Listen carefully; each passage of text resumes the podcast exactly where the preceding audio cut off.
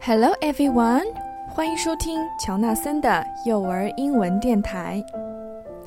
那今天的故事啊，我们还是要接着来讲小草怪的故事，Greg。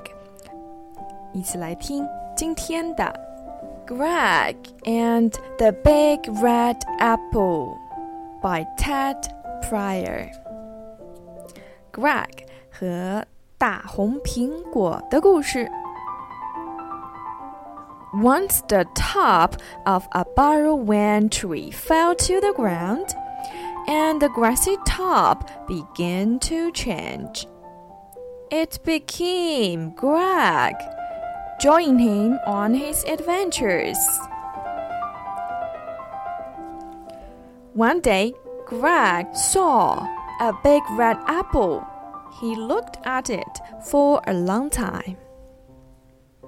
有一天，Greg 看见了一个又大又红的苹果，他一直盯着这个苹果看了很长的时间。Plump，这个苹果掉在了他的头上。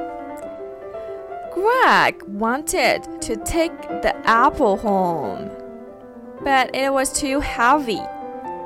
啊，他想把这个苹果带回家。 但是啊，这个苹果太重了，so he rolled it，啊，他把它滚回去了。It rolled him onto a hollow log。这个苹果啊，把它滚到了一个空心的木头边上。Bump! Kara the carpet snake woke with a start. 有一条叫 Kara 的地蟒蛇突然醒过来了。嗯，有可能这条蛇躲在这个树洞里面冬眠。嗯，有可能。She spiraled herself around the apple.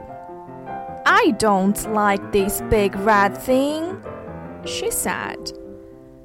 这只叫 Kara 的地蟒蛇把这个红苹果给包围了起来。我不喜欢这个又大又红的东西，他说。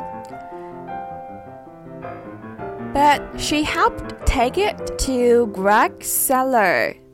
但是啊，她帮 Greg 把红苹果拿到了 Greg 的地下室。Greg felt hungry. Greg 感到很饿，very hungry.